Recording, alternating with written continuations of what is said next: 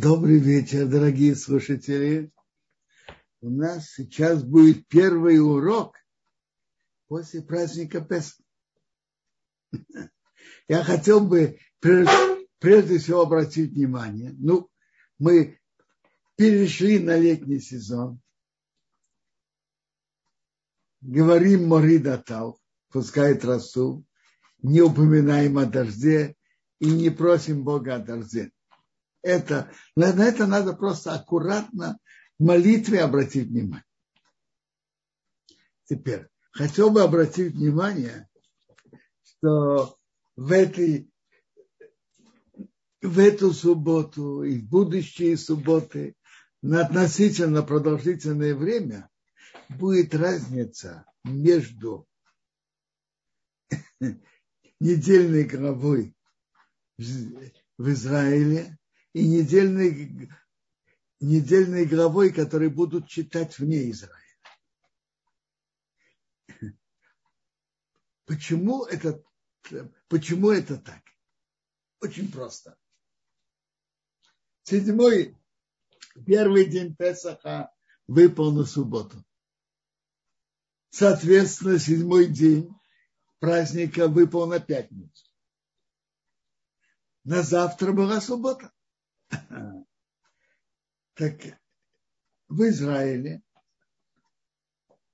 праздник Песах закончился. И эта суббота, самая обычная суббота. И в ней, в эту прошлую субботу у нас читали главу Ахарей, Ахареймет, после, после смерти. Ахареймет. А вне Израиля это было, там есть второй день праздника, так это восьмой день праздника. Была Аскарат на Шамбо, упоминание душ, было, читали Ширашири и не читали недельную главу. И поэтому главу Ахареймет будут читать следующую субботу. И так будет длиться много суббот. Э, сегодня я запланировал, что я сегодня на этом уроке буду говорить про главу Ахреймет, а завтра в пятницу буду говорить про главу Ктушим. По, главу Ахреймет, во-первых, э, до Песаха не, не говорили об этом, и, не, и были другие темы важные. И даже в Холамое, что у меня был урок, понедельник, я говорил о других темах. Был еще праздник Песа. Я говорил о песне песней, говорил о счете Омера. Так начинаем недельную главу Ахримет.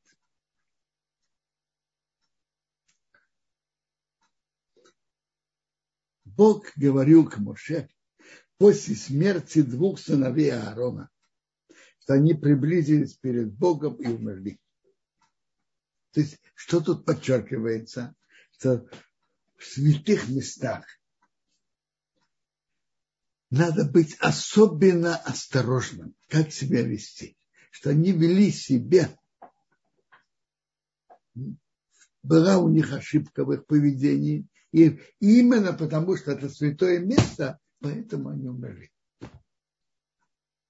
Так Бог говорит к, к Моше, говорит своему брату Аарона, Аарону, что он не вошел во все, в любой момент в святое место, в святая святых, за занавеской. Потому что там есть опасность умереть. А когда он там может войти, он должен приносить определенные жертвы, быка на жертву, хатат, барана на жертву все сожжения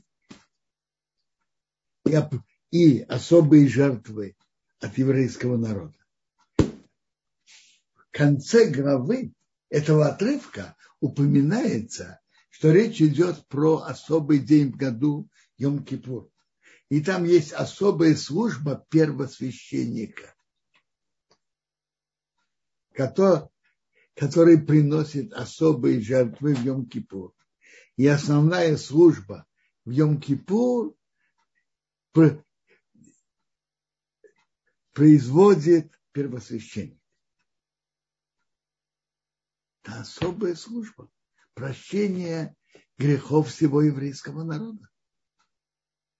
Но интересно. Есть два, две вида службы в Йом-Кипур. И эту часть, и эту, и, и эту службу, и эту службу делает а, первосвященник. Но есть обычная служба, которую делают каждый день. И даже добавочные жертвы, которые приносят Йом-Кипур. А есть особая служба, которую делает Коин Гадол делает, первосвященник делает Йом-Кипур. Так есть разница. Обычно а, ведь есть правило. Обычный коин надевает четыре одежды при службе, обязательно, не больше не меньше.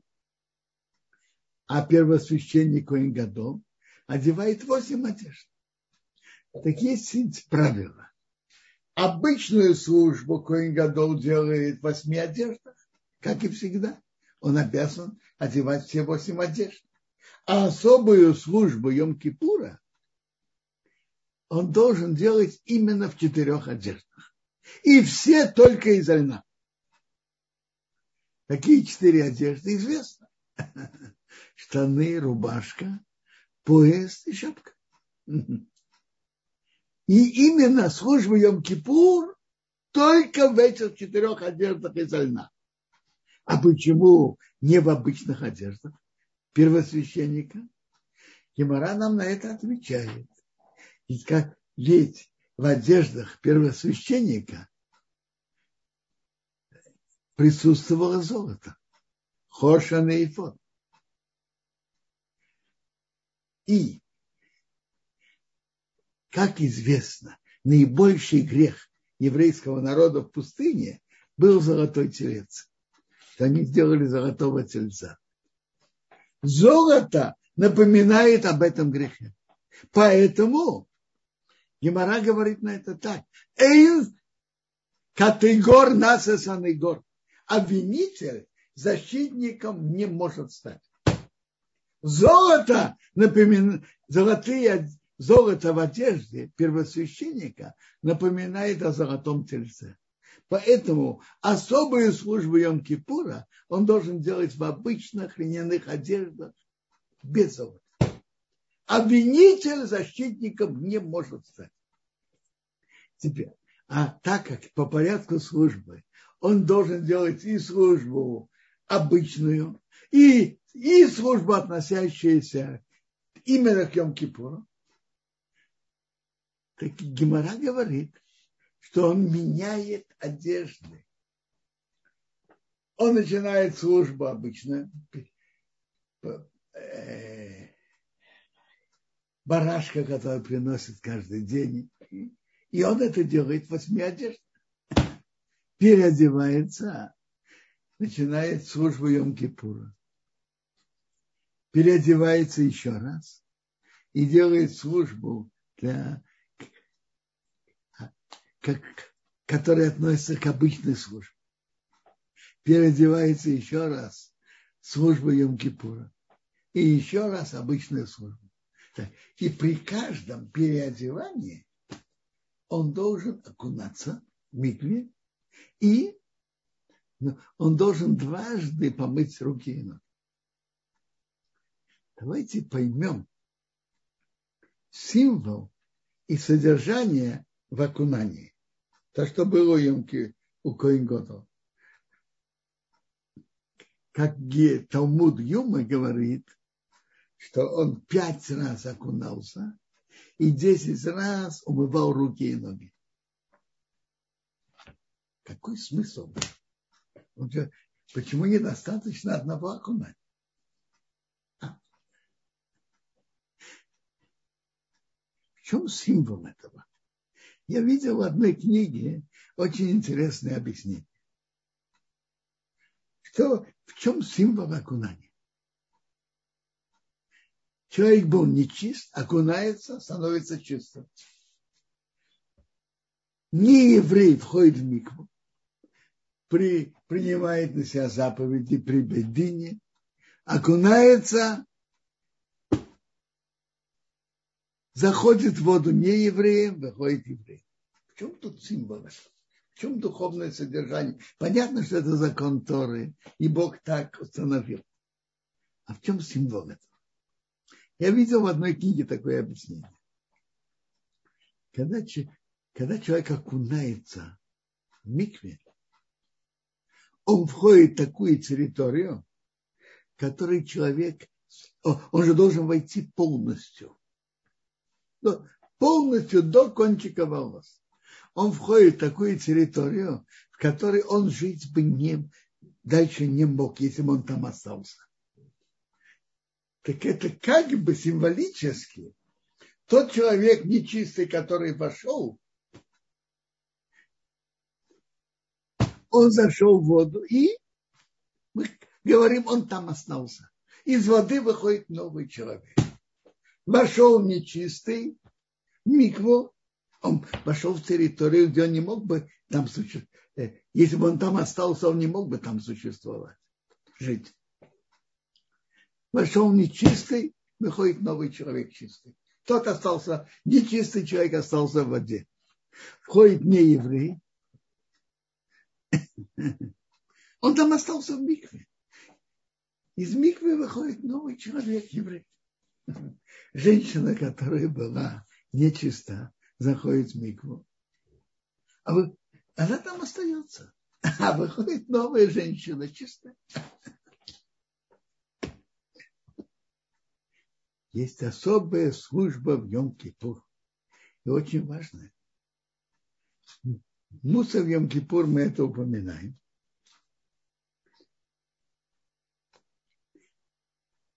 Приводится, что в Йом-Кипур святая святых никто, никто не имеет права входить, святая святых.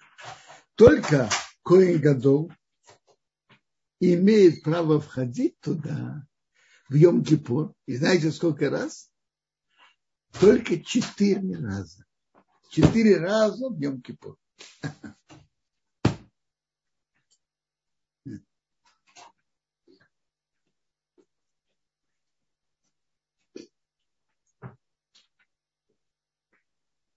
Вперед.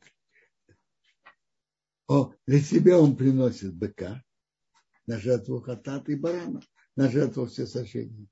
А всего еврейского народа он берет двух козлят и барана. Двух козлят на жертву очистительную и барана нового. И он производит жребий между этими двумя козлятами. Один для перед Богом принести жертву, а другой Азазил его потом он первосвященник исповедуется на нем, и его отсылают за городом и сбрасывает с высокого места. И он имеет при принесении этих э, двух козлов, теперь того, кто приносит жертву Богу, имеет силу прощения того, кто отсылает за городом через особого человека и сбрасывает, исповедуется на нем первосвященник. Вот эта служба в нем Кипур, она особая, и кое первосвященник несет ее полностью на себе. И он входит, как я уже упомянул, святая святых только четыре раза. Один раз брызнуть кровь от быка своего, один раз от крови от козленка, который является жертвой. Один раз он приносит воскурение, и еще четвертый раз он выносит совок с воскурением. И эта служба первосвященника в Йом-Кипур имеет особую важность. Сейчас у нас нет служба в храме. Это очень важная служба. Мы в молитве Муса говорим подробно всю службу, которую первый священник производил в этот день.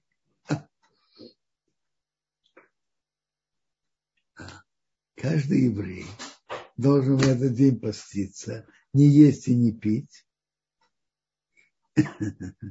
не есть, не есть и не пить. И не делать работу. Это особый день, который приводится в Медраше, что есть, что это день, который сатан не имеет своей силы. И это, в этот день еврейский народ особо возвышается и очищается. Был вопрос, почему именно в воде, а не в огне. Ну, есть медраж насчет очищения огнем. Ну, но по-простому вода, как она физически очищает, она имеет духовные силы очистить. То же самое приводится насчет потопа, что надо было духовно очистить землю, что она как бы была в микве. Вода имеет большую силу очищения.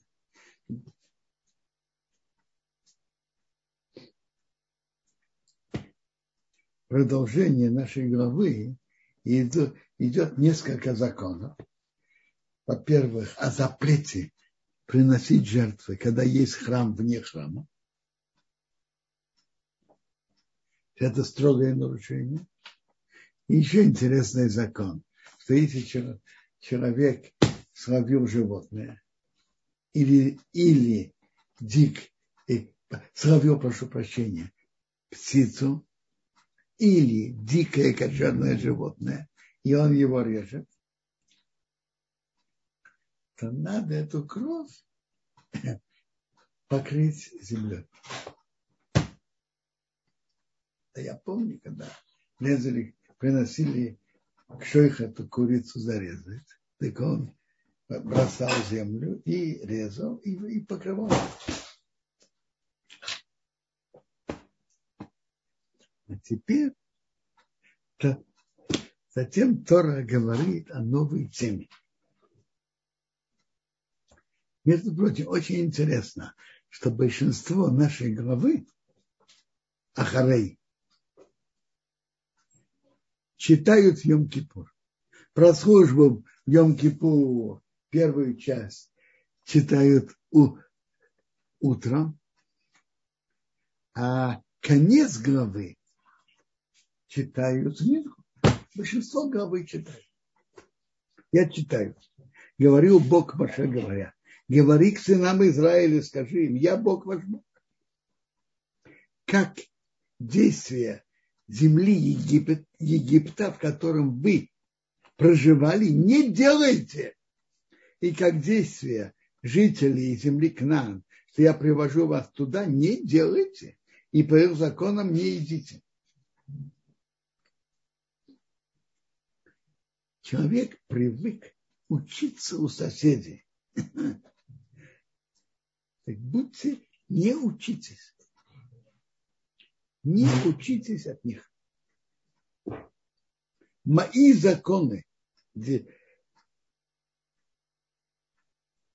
соблюдайте, мои хуким соблюдайте, и типа по ним я Бог ваш Бог. Не учитесь у ваших соседей про как вести себя. Сохраняйте мои хук, есть хуким и мишпатим. Хуким законы, которые мы человеческим разумом не, не понимаем. А мишпаты те законы, которые мы понимаем. Например, почитать родителей. Мы понимаем наши понимаем по нашей логике. Не грабить, не обманывать в мере и весь. Мы понимаем, это мишпат. А не одевать одежду, которая есть и шерсть и и определенные виды еды не есть, это хоп. Так соблюдайте мои законы, и хок, и мишпат, и законы, которые мы не понимаем, и нашим человеческим разумом, и которые понимаем, который сделает, будет делать их человек и жить ими. Я Бог. То есть, во-первых, жить и ощущать жизнь в соблюдении заповедей. Но тут написано, что соблюдение заповедей, чтобы человек делал и жил ими. Жил. Отсюда Талмуд учит, что если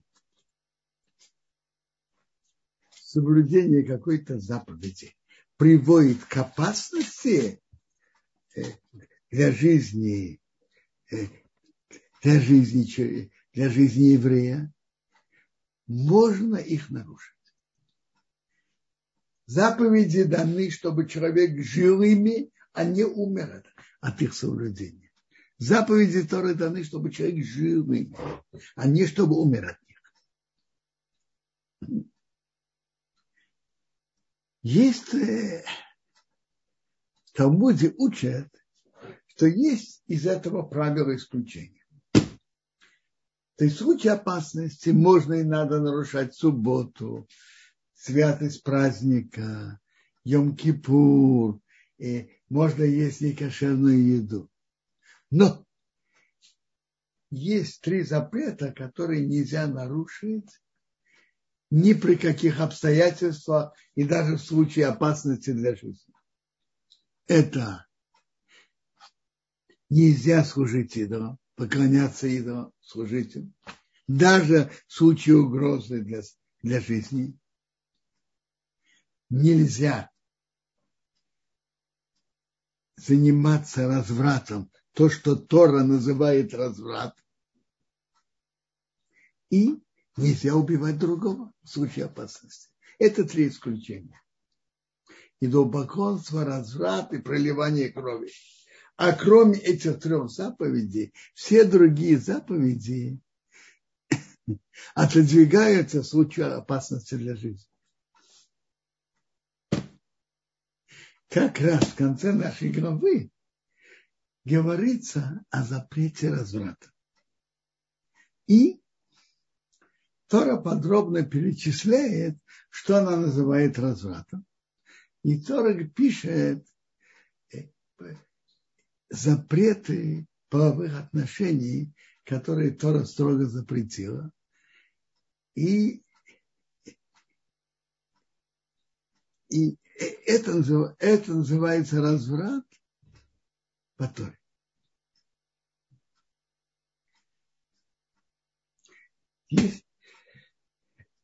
Интересно, тут написано такое предложение.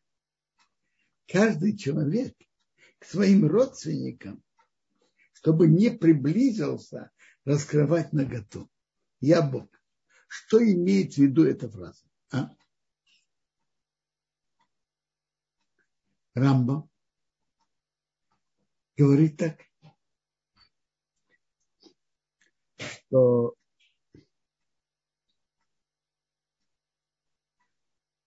те женщины, с которыми Тора нам строго запретила иметь отношения, например, род, близкие родственницы, замужняя женщина, женщина, которая замужем, и то Тора, запрет, Тора запретила отношения. Но, но Тора также и запретила по отношению к ним любую физическую близость. Не приближайте раскрывать наготу. То есть иметь физические отношения с, такой женщиной, которая запрещена, и которая имеет в виду иметь с ней физическую близость, как женщина. Допустим, человек целует свою дочку. Рамба пишет, определяет это так. Поцеловать и обнимать такую женщину, которая запрещена строгим запретом карет, то за это Тора прямо запретил. Но это когда он имеет с ней физическую близость, обнял или поцеловал, и имел удовольствие от физической близости, это именно если, если это как э, близость, которая имеет в себе, как, как это называют, говорят, э, элемент эротики. То есть как женщины. А, например, мама, мама, которая целует сына, обнимает.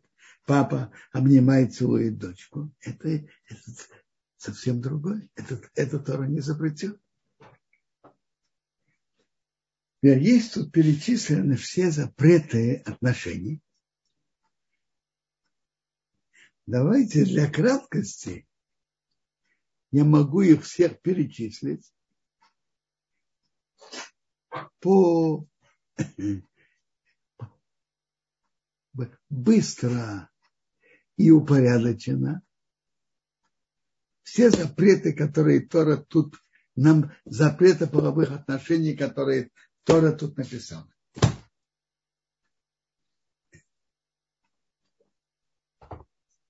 Запомним две цифры. 7, 7, 4, 4.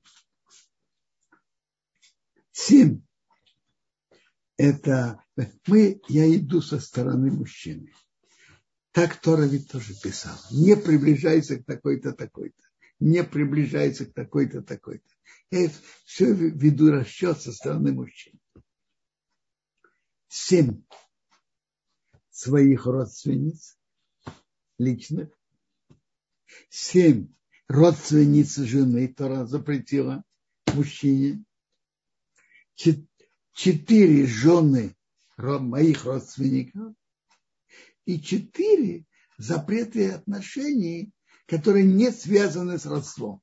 Повторяю, семь родственниц, которые нам запретила строгим запретом, семь родственниц жены, четыре жен родственников, жен моих родственников, и четыре не связанные с родством. Давайте по порядку.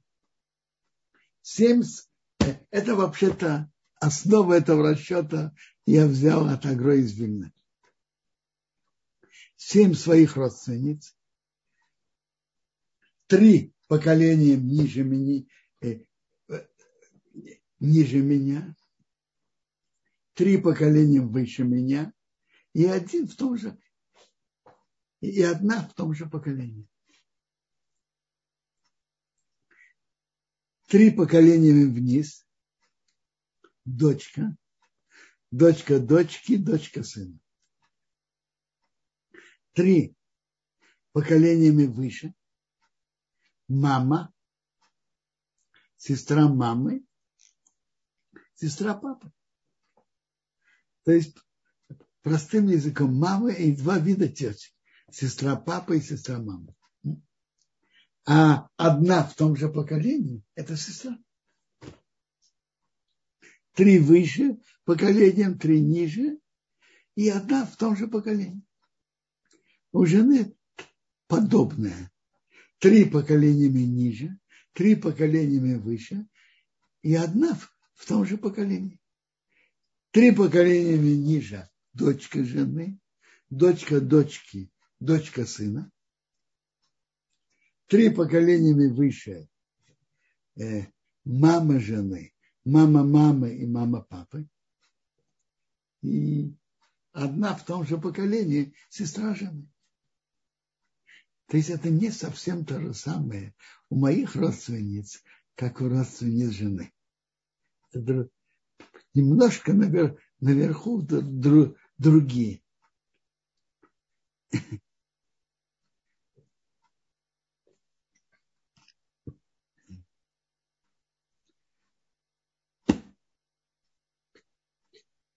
пока все, я, я надеюсь, ясно. Четыре родственника, жен, э, четыре жен моих родственников.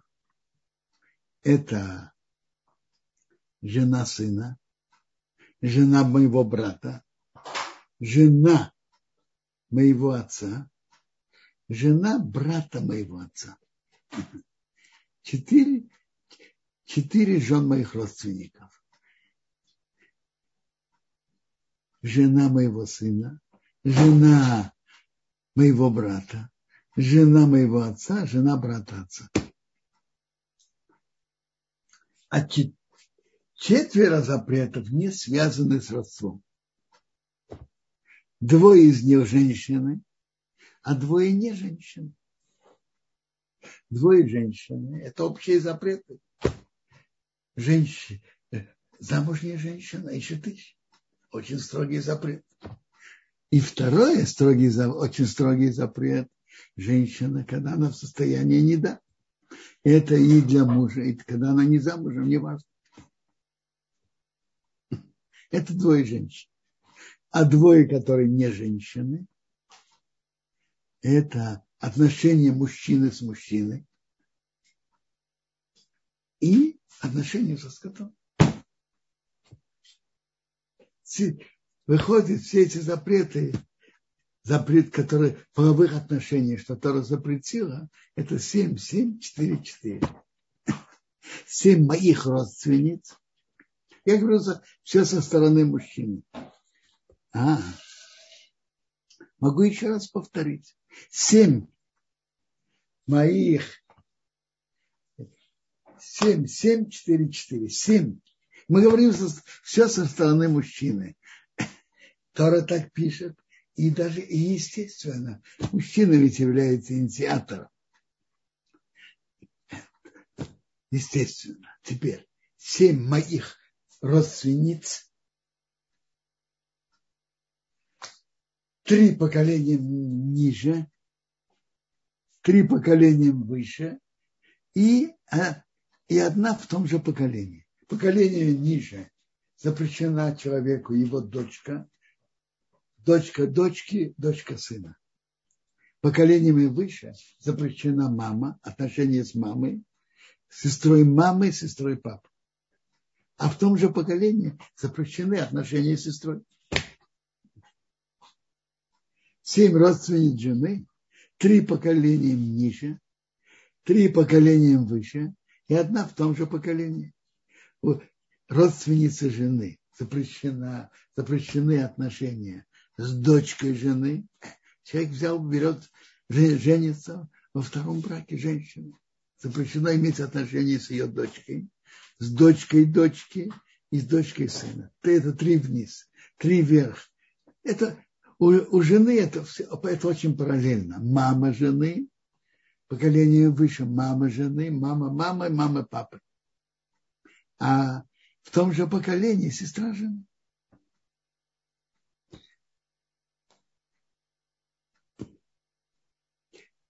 Запрещены четыре женщины, родственники, жены моих родственников, жена сына, жена брата, жена отца, жена брата отца.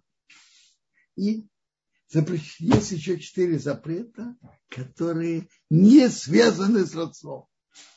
Это двое из них женщины, а двое не женщины. Два запрета у женщин, которые не связаны с родством вообще. Это замужняя женщина, женщина, которая замужем, очень, очень страшный и строгий запрет, и женщина, которая не да состояние не да. Неважно, она твоя жена или не жена. А два запрета, которые тоже, которые не связаны с родством, и они не женщины, это отношение мужчины с мужчиной и мужчина со скотом. Все ясно? Интересно что все это Тора называет развратом.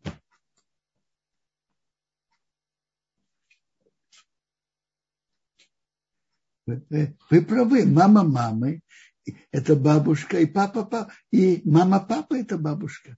То есть у жены запрещены дочка. Я говорю то, что написано в Торе. И запрет от мудрецов. Э, у жены это идет параллельно вниз и вверх. Мама и два вида внучек. Дочка дочки дочка сына. А наверх то же самое. Мама жены и мама. И два, два вида бабушек. Мама мамы жены и мама папа жены. А вот у самого человека очень интересно. Три, три вниз, те же самые, мама и два вида внучек, которых запретила строгим запретом. А наверху, наверх, э, мама моя запрещена, Тора мне запретила, и два вида тети. Сестра мамы и сестра папы. А бабушка моя, не, Тора это прямо не запретила. Есть на это запрет мудрецов, но в Торе это, нет этого запрета. Ясно? Так интересно. Все эти запреты считаются развратом, и человек должен быть готовым не нарушить это ни при каких обстоятельствах. Даже в случае угрозы для жизни. Даже в таком случае. Это все считается развратом. Все, кроме одного. Отношение со скотом – это большая мерзость. И за это полагается по Торе смертной казни, и даже самое строгое – забрасывание камнями. И полагается карет. И, между прочим, за все, за все, которые я упомянул, есть запрет карет. То есть душа отрезается от источника. На все. На некоторые из них есть смертные казни, на некоторые нет. Теперь я возвращаюсь. И на все эти за 7, 7, 4, 4 считается развратом. И каждый из нас должен быть готовым не нарушить ни при каких обстоятельствах. И даже быть готовым отдать жизнь, чтобы не нарушить. Кроме одного отношения со скотом. Отношения со скотом – это мерзость, это противно. Но все-таки и за это полагается и карет, и строг, самая очень строгая смертная казнь – забрасывание камнями. Но все-таки это не разврат. Это мерзость, но не разврат. И поэтому отдать жизнь не надо. А все остальные 21 за это полагается каре, за некоторые полагается смертная казнь тоже. И нельзя, и надо быть готовым отдать жизнь не нарушить. Есть какие-то какие вопросы по этой теме, по этим счетам? Если есть, пожалуйста, и продолжим дальше. Бенсион, по, по этому теме нет вопросов, был только вопрос по поводу, как воспринимать аборт. Это не совсем по нашей теме. Как воспринимать? Аборт. А, это, это не совсем по нашей теме. Имеет отношение, но давайте продолжим дальше. Интересно. Некоторые из этих запретов запрещены и не евреи. Например, отношения замужней женщины запрещены и не евреям. Запрещены всему человечеству. Отношения мужчины с мужчиной, отношения со скотом. Некоторые из родственниц запрещены всему человечеству тоже. Мама, прям мама, сестра по маме. Я читаю дальше. Что Тора пишет о разврате? Не оскверняйтесь, просто я перевожу, не оскверняйтесь всем этим, потому что всем этим осквернились народы, что я их выгоняю из-за вас. Изгоняю перед вами. Земля осквернилась. Я вспомнил ее грех на нее, и земля выругнула своих обитателей. То есть то, что святая земля выругнула хананянов, это потому, что они занимались гнусными действиями, занимались развратом. А земля Израиля, она святая. Она не может терпеть мерзких людей она как принцесса. От несвежей пищи ее тошнит. Земля Израиля это, это принц, принцесса. То есть, смотрите, заниматься развратом это мерзко и противно в любом месте. Но, скажите, выбрасывать мусор на просто так на улицу. Нет, некрасиво. Но есть разница. Кто-то выбрасывает мусор во двор,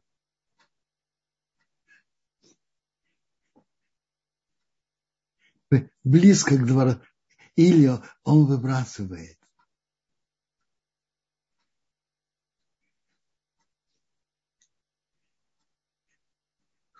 в салоне короля. Скажите, это то же самое или нет? Разврат – это страшное преступление перед Богом. И это очень э, оскверняет землю. Но есть большая разница, где, где человек это делает. В земле Израиля тут совсем другое отношение. Это оскверняет, это оскверняет землю.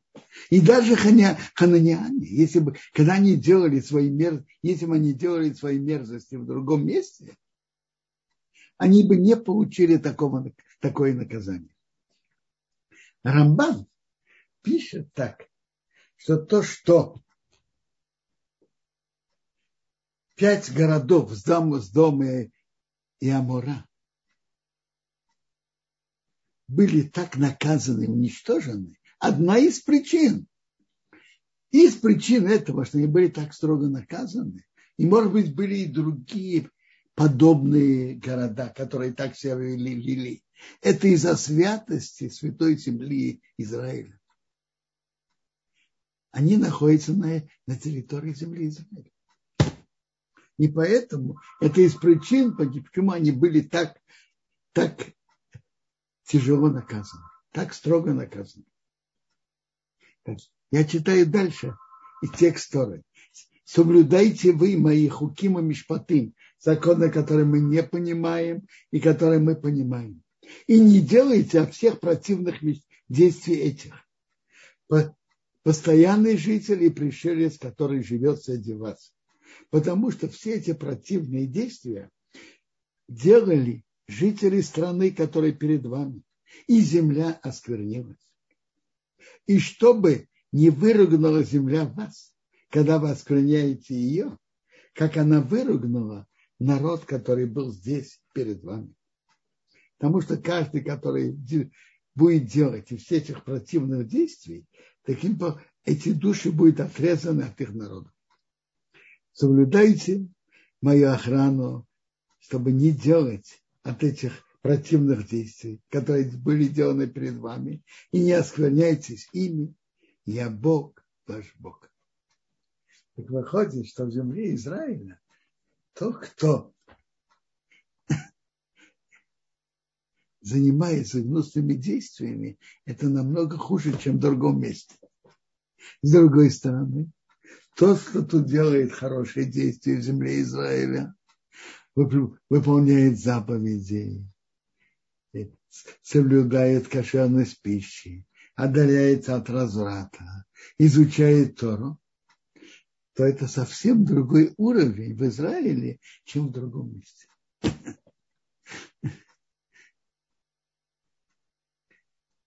Земля Израиля, она очень чувствительная. И поэтому, поэтому соблюдение, нарушение там Бог карает намного строже, чем в другом месте. А соблюдение там духовно возвышает человека больше, чем в любом другом месте. Больше, чем в любой другой точке мира. Ну, это то, что мы читаем в нашей главе. Если есть вопросы, пожалуйста.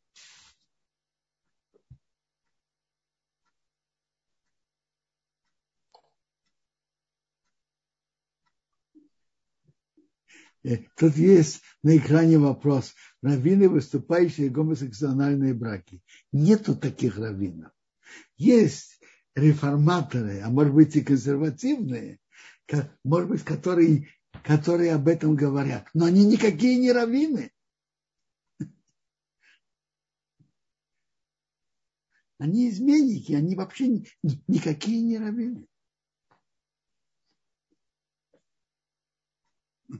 Они фальшивомонетчики. Значит, что такое реформа? Фальшивые монеты. Это не еврейство. Не имеет к ним никакого отношения.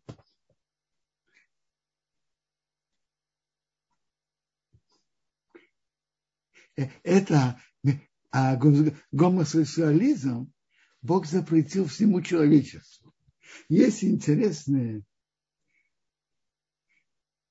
есть интересное место в Талмуде, Хулин.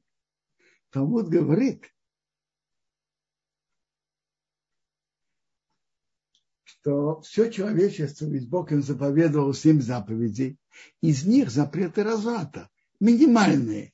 Запрет отношений с чужой женой, там, с мамой, с сестрой, и, может быть, еще самые близкие родственницы, и запрет отношений мужчины с мужчиной и со скотом. Так интересно, в Талмуде, в трактате Хули написана такая фраза, что другие народы приняли на себя там законы, многие, но они соблюдают только несколько. Так Талмуд выражается одно из них. Они не пишут брачный контракт мужчине. Что это значит? Раша объясняет это так. К сожалению, гомосексуализм был и в прошлые времена тоже. У неевреев было такое, бывало такое. Но они этим стыдились, не делали это официально. И Талмуд это называет, не пишет брачный контракт, контракт мужчине.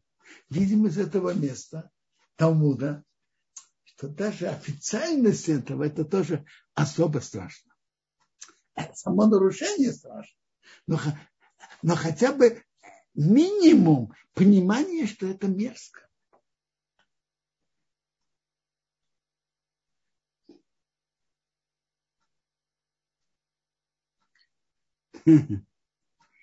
Смотрите, двоюродных братьев нету запрета.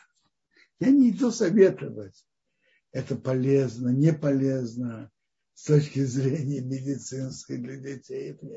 Я не знаю. Но Тора это не запретила.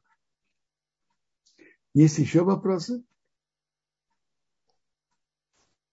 Квадарав, а, сейчас я не вижу вопросов именно по этой теме, но был такой вопрос немножко касательно того, о чем мы говорили в начале по поводу Надава и Авио.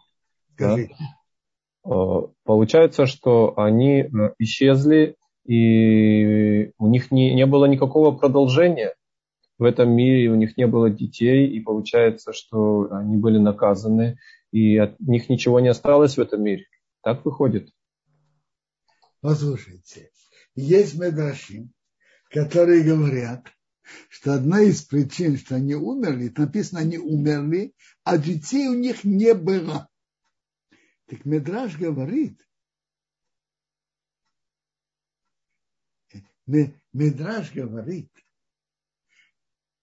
что именно потому, что у них не было детей, были бы дети, они бы, может быть, ради детей Бог бы их оставил.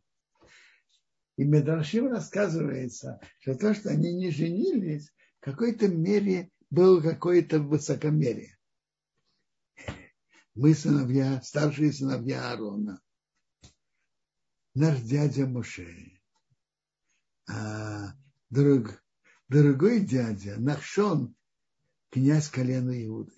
Какая девушка нас достойна? Это нехорошо.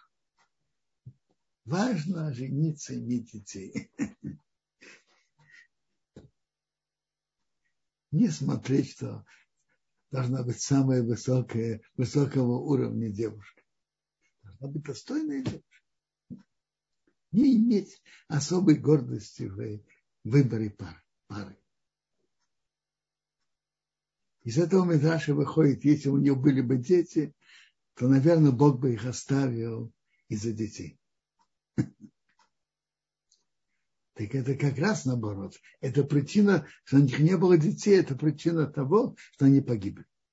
Я видел, тут был на экране вопрос, в каких одеждах первосвященник Коин Годов входил в святая святых. Очень просто. Видно, святая святых – это служба Йом-Кипура. И это единственный день в году делает, производится эта служба. Так он входил только в льняных одеждах. Все четыре одежды были из льна. А обычная служба он делал во всех восьми одеждах, в которых было золото. А особые службы Йом-Кипура он делал только в четырех льняных одеждах. И как, и как Гемора это объясняет. Эйнка ты гор на гор. Обвинитель не может стать защитником. Золото в одежде первосвященника напоминает о грехе золотого тельца. Поэтому особую службу Йом-Кипура он производил, выполнял именно в одежде без золота, есть все четыре одежды из льна. Есть еще вопросы? Видимо, наши участники и слушатели пока обдумывают, пока... О, есть вопрос поднятой рукой. Леви. А, я... это наш следующий лектор. Робинсон, мы, наверное, можем продолжать. Давайте, давайте будем продолжать. Интересно. О величии и святости земли Израиля я уже говорил.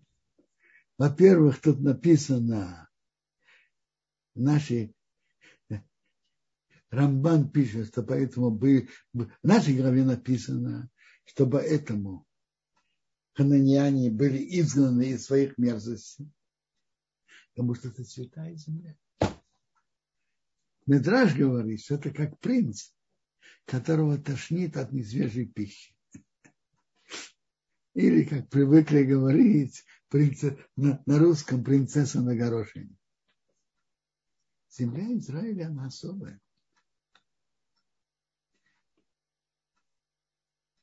И в земле Израиля человек не, не может вести себя недостойно. Это плохо и опасно.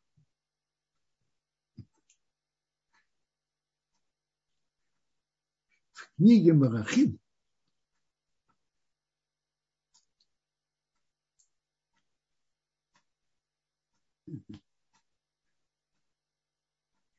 в книге Марахим рассказывается история. Давайте я открою и прочитаю.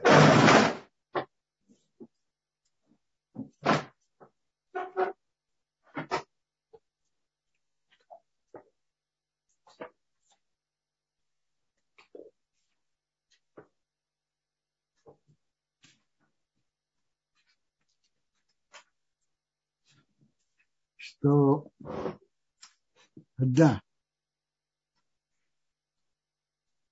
царство Израиля разделилось на два царства, на царство Иудеи и царство десяти колен.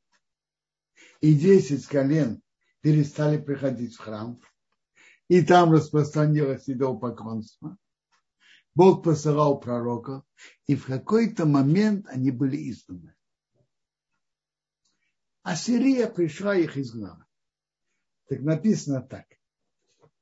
Король, царь Ассирии при, при, привел из Бавела и Кута Аба и Хамос Фарвайм и поселил в городах Шамрон, на месте, где жили сыны, сыны Израиля. И было в начале, когда они там проживали, они не боялись Бога, и Бог наслал на них любовь, и они их убивали. Сказали царю Ассирии, народы,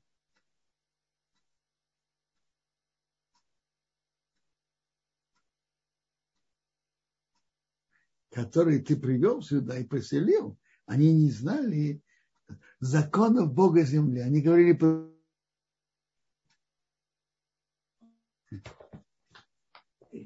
и они взяли и послали за евреями, которые там жили, и пошли их спрашивать, что, что тут, как тут себя ведут.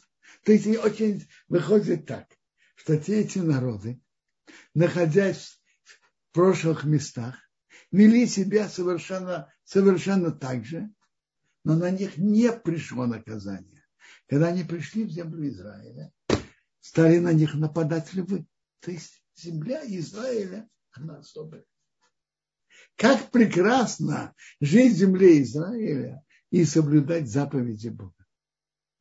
И как опасно жить в земле Израиля и нарушать. Особенно страшно нарушать разврат и идолопоклонство. Это особенно страшно. А соблюдение заповедей в земле Израиля – это совсем другой уровень, чем в другом месте. И даже изучение Торы в земле Израиля это намного выше и намного более высокий уровень.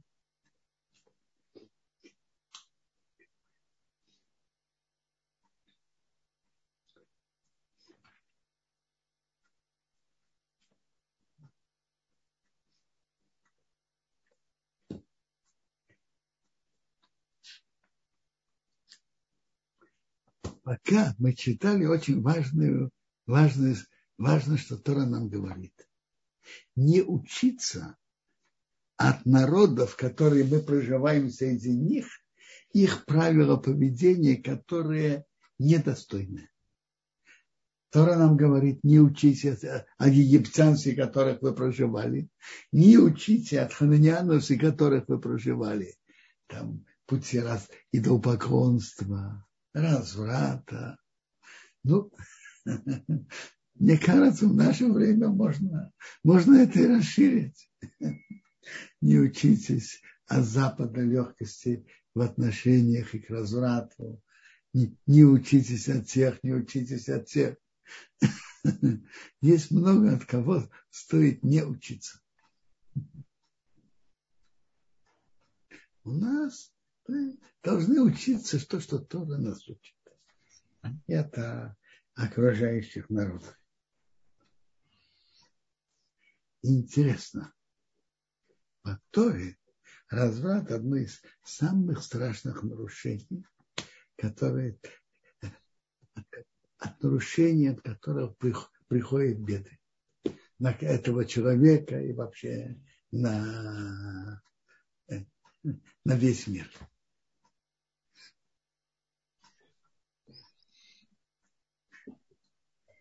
Так, так тут пишет Тора.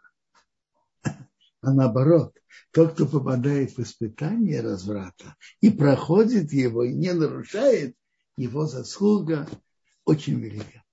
Все нормально, все нормально.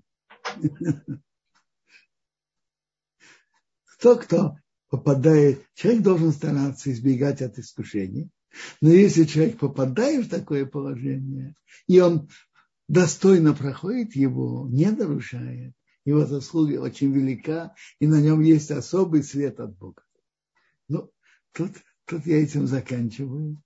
И всего хорошего всем.